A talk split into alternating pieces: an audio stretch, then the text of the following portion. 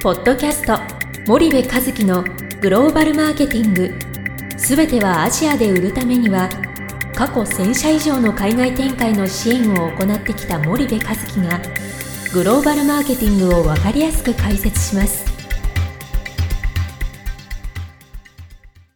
こんにちはナビゲーターの東忠夫です。こんにちは森部和樹です。じゃあ森部さんあのー、今日はベトナムについてちょっとお話ししていきたいんですけども、はいまあベトナムについてのはい。あの問い合わせも結構ここコロナ禍であると思うんですが、はい。結構皆さん共通の悩みだと思うんですが、はい。まあ一つは一社でいいんですかっていうのと、はい。まあ、ハノイとホーチミンでうん。それぞれ分けた方がいいんですかみたいな、まあディストリビューターね。ディストリビューターをどうしたらいいんですかみたいなことをで悩んでる方が多いのかなとか思うんですが、はい。その辺についてうん。まずちょっと概要というか森野さんのはい。考えをお聞かせいただきたいと思うんですが、えっとそうですよね。ディストリビューターについての悩みがベトナムは比較的まあ多いというかほぼそこにうん。あの集中しているような気が特にベトナムはしますと、はいはい。まあ、いずれの国でもやっぱり日本企業困ってるのはその販売チャンネル周りのところが非常に困ってるわけなんですけど、うんまあ、ベトナムに関しては特にそういう傾向が B2C も B2B も強いような気がしていて、で一つはあのベトナムのディストリビューターの多くはセールス機能を持っていないっていうことが、はいはい多分要因としては考えられるのかなと思うんですよね。まあ、セールス機能を持ってないってそれな何なんだと思ってるリスナーもいるかもしれないですけど、まあ、ディストリビューターの機能はセールス機能とデリバリー機能といういわゆる売るということとうん配達ということに分けるとすると通常はこれ2つ持ってると。うん。むしろそのデリバリーの技能っていうのは日本だと大和や佐川がやるのではい。基本的にはセールスをやるっていうのがディストリビューターの機能だと思うんですけども、はい。残念ながらベトナムの場合はそうはなっていなくうんて、えっと基本的にはそのデリバリーをする人たちをディストリビューターというふうに呼んでるので、まあ、大手えーだけだったりするんですよね。うんでえっとそれが1点とあと、まあ、あの南北が非常にそのな長いじゃないですか、はいはい。直線距離で1600700ぐらいあるのかな、なのでそのなかなかこう全土に強いみたいなのがまあほぼいないはいはい。ということがまあ強く影響しているのでそういうことに悩まれていると。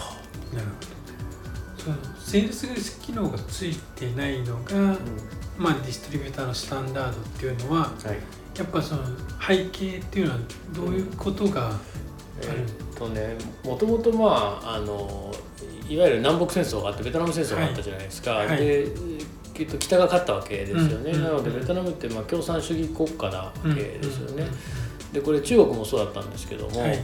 あの基本的にそれらの国ではあのいいわゆるつく国営企業が、うんうん。まあ、作るわけですよね、はい。偉いわけですよね。作ってる国営企業が。でそれを作ってやってるんだから買いに来いと。はいはい。なので基本的にはそれをみんなまあ工場に買いに行ってたわけなんですよ。でもちろん消費者がね直接工場になんか買いに行ってたら大変なので、はい。えーいわゆる問屋さんというディストリビューターという人たちが買い付けに行って、はい。はい。でメーカーは作り作ってんの売ってやってんだっていうスタンスなんで、うんまあ、メーカーが売り歩くなんていう概念はそもそもないわけですよね、はい。はい。問屋が買いに行くと買わせていただくと。うん。でそれをまた二次問屋三次問屋経由して最終的には消費者に渡るみたいな、はい。そういう構造になってるのでうん。それがまあまだまだ根強く残ってるっていうことなんですよね。うん。なんで欧米系の商品をディストリビュートしてるようなディストリビューターはやっぱりグローバルスタンダード分かってるので、うん。まあ、セールス機能を持たなきゃっていうのはね非常に理解してますよね、はいはい。若い経営者の会社とかね、うん。なんですけども560とかになるともう壊滅的、うん、ともとはそんな感じだと思います、じゃあそうしたちょっと背景がある中で、まあ、日本企業はどういう形でディストリビューションネットワークを築いていいのかっていうのは、まあそうですよね。まずその輸出でやるのかはい。現地で、うん。えーまあ、生産拠点なり販売拠点なりを持ってやるのかによってその販売チャンネルの作り方って全然変わると思うんですよね。はい。で B2C か B2B かによっても全然変わってくるので、まあ、あの例えば B2B でも、うん。その生産工程の中で必要となるようなパーツはい。こういうものを作ってるところはもう当然産業集積地がうん。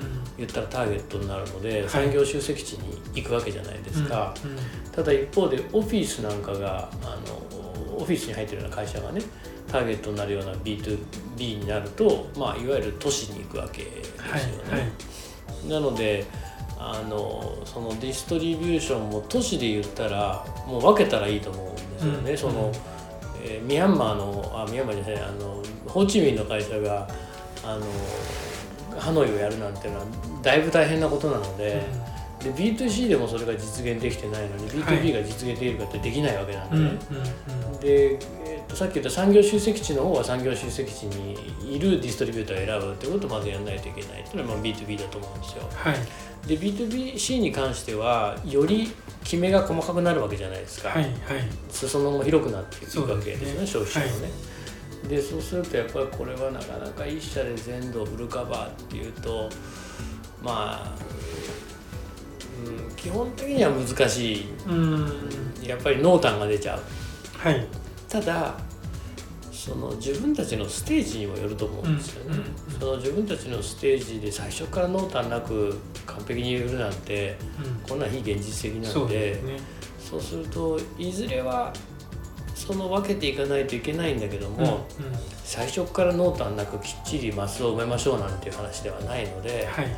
最初は一社に全部任せてうん。濃淡出てもそっちがいいのかなうん。というのもあるのでまあおそらくそうなのかなという気はしますけどもね。うんわかりました。ちょっとじゃあ今日は時間が来てしまったのでまた次回もお願いします。はい。森部さんありがとうございました。はい、ありがとうございました。本日のポッドキャストはいかがでしたか？番組では森部和樹へのご質問をお待ちしております。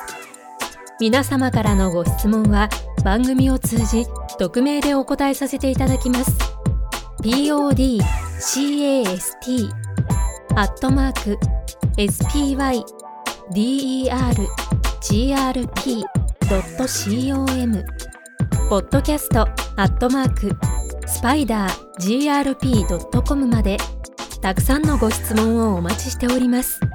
それではまた次回お目にかかりましょう。ポッドキャスト森部和樹のグローバルマーケティング。この番組はスパイダーイニシアティブ株式会社の提供によりお送りいたしました。